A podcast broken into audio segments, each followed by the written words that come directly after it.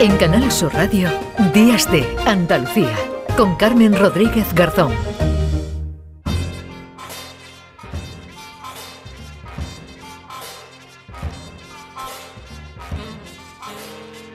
Y a esta hora, como siempre, como cada domingo, se pasa por aquí Paco Reyero. La Paco, ¿qué tal? Muy buenos ¿Qué tal, días. Carmen? Muy buenos días. Normalmente Paco Reyero viene a avanzarnos algunos de los contenidos de ese programa que no pueden perderse nunca, ya saben, a partir de la próxima madrugada, ya de lunes a la una de la noche, el Flexo, pero normalmente, como decimos, viene a avanzarnos algunos de los contenidos. Pero hoy me ha dicho, no, Carmen, tengo una exclusiva para vosotros. O sea, para Días de Andalucía vengo con un tema exclusivo. Así es, sí. Y a claro. mí me has ganado porque además... hombre, sobre todo porque se habla de periodismo, de historias de periodistas, de periodistas ah, muy eh, particulares, de gente que tiene una vida muy atribulada, ah, muy diferente. Hablamos de otro periodismo, hablamos del periodismo del diario Pueblo. Un espacio ah, que da origen a un libro llamado Nido de Piratas, la fascinante historia del diario Pueblo. El título es de Arturo Pérez Reverte, porque eh, Pérez Reverte estuvo tentado de escribir esta propia historia, eh, novelarla, estuvo viendo, hablaba con Raúl del Pozo, también con José María García. eh, los tres tenían un sentimiento eh, de vuelta al pasado, de recuperar ese periodo, digo, donde se dan casos tan extraordinarios, Carmen, como el de Felipe Mellizo. Felipe Mellizo, que luego fue popular presentando el telediario en televisión española de origen cordobés. Felipe Mellizo, por ejemplo, Romero, Emilio Romero, el entonces director, lo manda de enviado especial a Londres. Pero eh, Mellizo comienza a mandar unas crónicas de una precisión asombrosa eh, sobre Londres, eh, la actividad política en Londres, la importancia de las relaciones de España y Londres, pero un día, repentinamente, eh, Romero va a un hotel del Escorial y, ve allí a Mellizo, con una pareja que no es su mujer. eh, tomando café en la cafetería. Entonces, bueno, discretamente eh, vuelve al periódico y le pregunta a su secretaria, pero a Mellizo no lo habíamos enviado a Londres. Claro, Mellizo estaba escribiendo las crónicas desde el hotel, luego desde Villalba, desde su propia casa en Madrid. Son estas peripecias que se daban, digo, Oye, pero en- tenía mérito, porque mucho ahora, mérito. ahora con internet no, y ahora con- tiene, pero más, Ahora es más más mérito fácil. tiene cobrar la soldada de Londres, Sí, hacerse pasar por el enviado especial, que luego estuvo eh, Pero que el hombre tendría que trabajar para enterarse de lo que Sí, pasaba en Londres desde el. Paco, Sí, sí, tenía mucho mérito. Todos tenían mérito realmente en un edificio, ese edificio del diario Pueblo, Sí. que, bueno, pues lógicamente el olor a linotipia, el whisky que corre por la redacción, las timbas en determinados lugares. Hay una whiskería en el propio diario Pueblo, alimenta el diario Pueblo a un montón de bares eh, alrededor, tablaos, eh, garitos, eh, burlangas, gente que se dedica a todo tipo de actividades. Y claro, se le pregunta a Pérez Reverte, con el que estuvimos esta semana, eh, no hay un deseo, no hay una tentación de colorear en exceso esa época. Mira, si hubiera habido un solo testimonio, pues bueno, a lo mejor es que Pérez Reverte o Raúl del Pozo, a lo mejor bueno, con los años lo, lo edulcoran, lo embellecen, lo, lo- iluminan, pero es que todos los que estábamos allí, y, eh, y Jesús ha hablado con un montón de gente, todos coincidimos, no hay ninguna discrepancia. Era un periódico asombrosamente brillante, un periódico lleno de gente interesantísima, de una redacción de verdad, taca, taca, taca, de máquina de escribir, y, y eso, eso no, no, es, no, es, no, es, no, es, no es mejorable, era así, ¿no? Bueno, era... No, él tiene eh, pasión por esa Sí. época porque él comenzó eh, como eh, joven Hmm. tímido, según él recuerda en sus propias palabras. No decía ni tacos cuando llegué a Pueblo eh, y al año siguiente me fui de reportero voluntario a Beirut. Ujú. Se pagó él eh, la posibilidad de cubrir la, la guerra en Beirut y luego estuvo en Chipre. En Chipre coincide con una compañera, hay una balacera. Eh, empiezan a, bueno, una ensalada de tiros. eh, en ese momento el joven Pérez Reverte cubre a su compañera, eh, trata de que con su cuerpo, con sus manos, si hay un, bueno, se salpica el tiro, pues él pueda pararlo, ¿no? Con su cuerpo. Y cuando pasa el, el tema del tiroteo, se separan y ella le dice, "Eh, flaquito, he tenido cargo de conciencia porque pensaba que si llegaba alguna de las balas, eh, yo quería que el que muriera fueras tú y no yo. preferiría que si tenía que morir uno, fueras tú y no yo. Quiero decir que en este ambiente, en Hmm. esta forma de ver el periodismo, hay todo tipo de eh, anécdotas, de aventuras, eh, de desparpajo, eh, de actitudes mm, por encima incluso de lo delictivo, pero con una marca de identidad muy característica. Por ejemplo, Julio Camarero, que era un periodista que se hacía pasar en sus crónicas de sucesos del diario Pueblo por policía. Entonces enseñaba una placa para llegar al lugar del crimen y poder proceder con eh, mucha mayor eh, capacidad. Bueno, incluso se llevaba las fotos del suceso, de la casa donde hubiera producido el suceso, donde hubiera habido un asesinato o cualquier crónica negra, y fue incluso a California a entrevistar a un asesino en el corredor de la muerte, haciendo, fíjate, años 60, a- allí a la prisión de San Quintín o de San Quentin y acabó jugando al ajedrez con el asesino pocos días antes de la eh, ejecución de este. Bueno, que de lo este que decías. eh, Son eh, cosas verdaderamente ya- asombrosas. ya estamos, no estamos hablando del código ético, ¿no? De los periodistas, del código deontológico, sino que estamos hablando ya de, No, no, de, estamos bueno, de- hablando de de, delitos de- flagrantes. de, sí, sí, de sí. delitos absolutamente y, y de una época que, Mm. pues ya sabes. Bueno, eh, exactamente, que mm, pasa, hacerse pasar por un policía en la época franquista era enseñar- todavía más arriesgado. ¿no? enseñar una placa y eh, colocarse en esa posición, digamos, de superioridad jerárquica Mm. para que aquellos que tienen que proceder a la información no estén hablando con un periodista, sino que crean que están Mm. hablando con un policía. Digo que todo esto está en Nido de Piratas, que está escrito por Jesús Fernández Úbeda, al que escuchamos ahora mismo. Desde el punto de, de vista romántico, y yo no sé si soy nostálgico, pero sí romántico, es maravilloso, pero es que desde el punto de vista de escritor, o sea, la- las historias, mm, yo soy de los que piensan que mirando al pasado se aprende mucho. Y soy de los que piensan que estamos, eh, o sea, que, que estamos sobre los hombros de absolutos gigantes. Es un mundo muy hermoso, es un mundo de gente que creía en el periodismo, es un mundo de gente que mataba por llegar a la primera página y que en realidad no buscaba causas y, eso sí que me gusta en comparación con la generación a lo mejor a la que pertenezco. Aquí no, aquí la gente lo que quería era encontrar la mejor historia posible para salir en primera y ya está, ¿no? Evidentemente estamos hablando de, de un periódico mm, que pertenecía a los sindicatos verticales en- durante la dictadura y que luego fue hijo del gobierno de turno.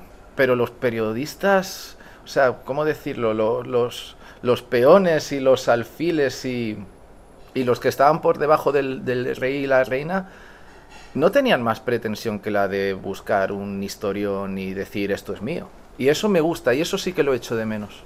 Bueno, eh, Jesús que ni siquiera, yo creo que por la edad que tiene, ni siquiera había eh, nacido, ¿no? Cuando cerró Pueblo. Sí, eh, él, él tiene eh, apenas 34 años porque es del año 89, nació en Ciudad Real, con lo cual él eh, procura un trabajo de arqueología, ¿no? Eh, consiguiendo las piezas eh, del Diplodocus para construir una historia que tiene eh, 300 páginas, pero fíjate que nombres, por ejemplo, Raúl Cancio, Yale, Julia Navarro, Antonio Casado, Carmen Rigal, Rosa Villacastín, Joana Viarnés, que fue la primera fotoperiodista del país, Queca Campillo, uh, Julio Camarero, al que hemos mencionado, el propio Pérez Reverte, o José María García, el que sí. uh, luego se hizo muy uh, popular, conductor de deportes. Mm. Es interesante el libro porque, claro, va desvelando la trayectoria de mucha gente que luego es más conocido por su dimensión radiofónica o televisiva, pero eh, dice García, cuando ha leído el libro, dice, he leído el libro y, y nos pone a parir, realmente, porque claro, es que le cuentan cada, cada, cada anécdota Hombre. de García.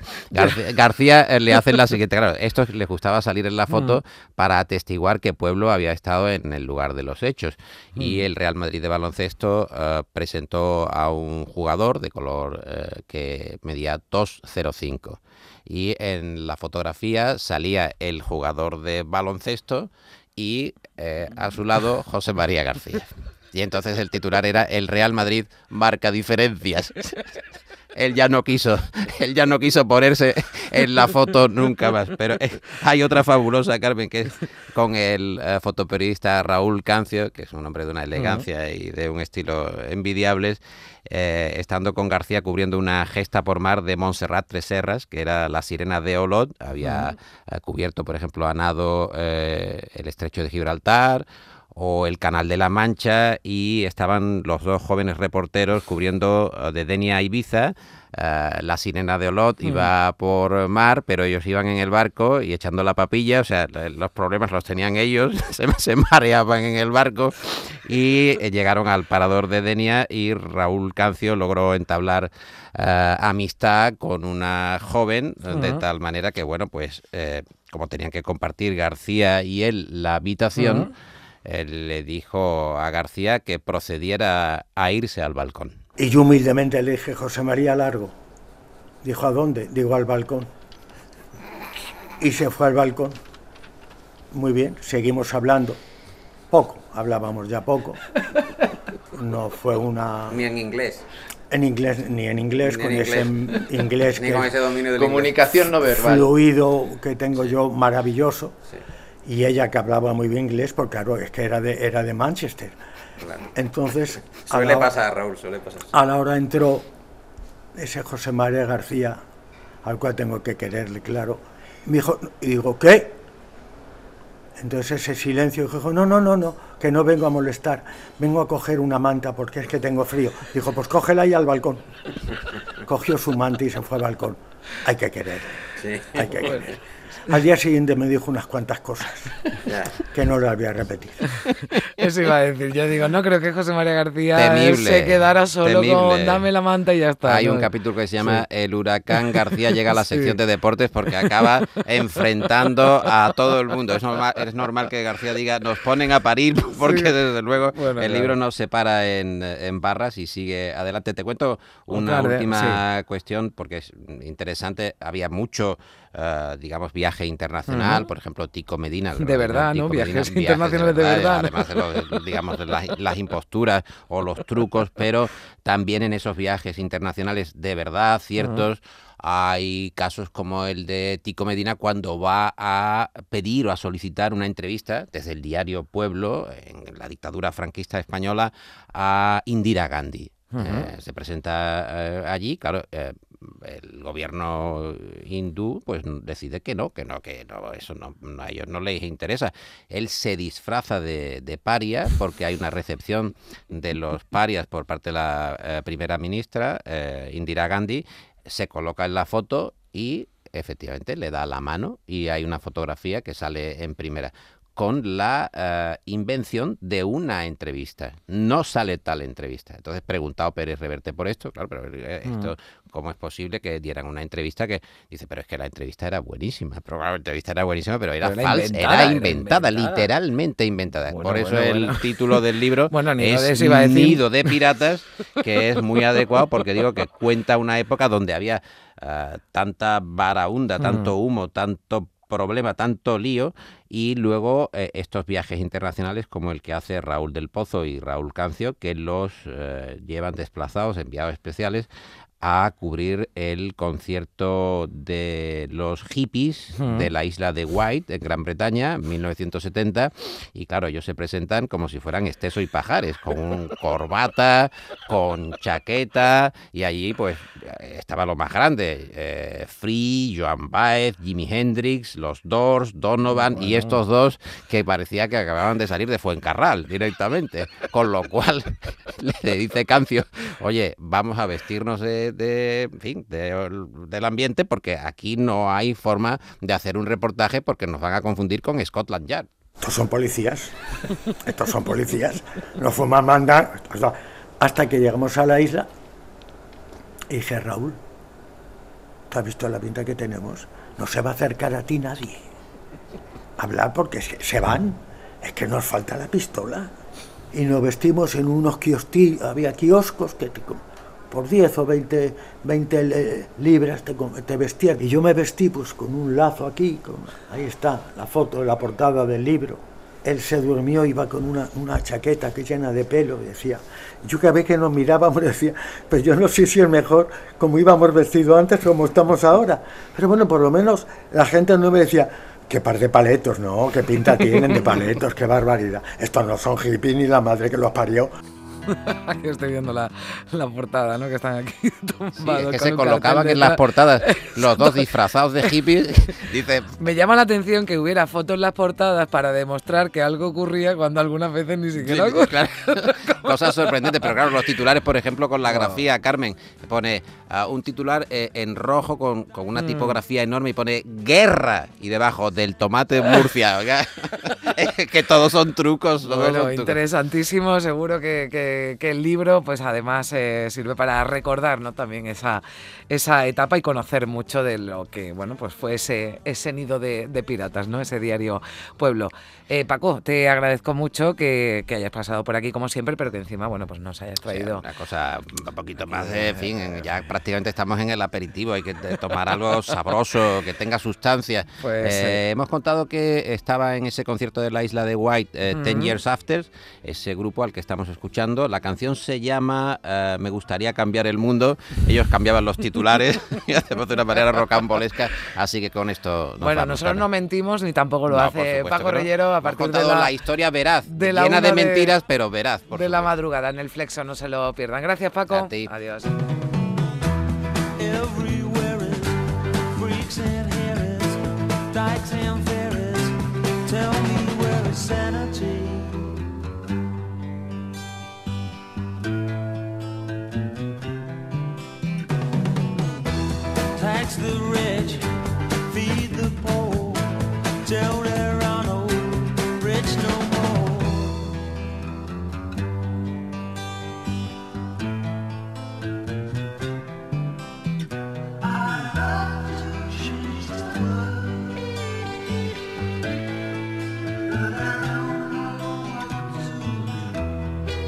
En Canal Sur Radio, Días de Andalucía, con Carmen Rodríguez Garzón.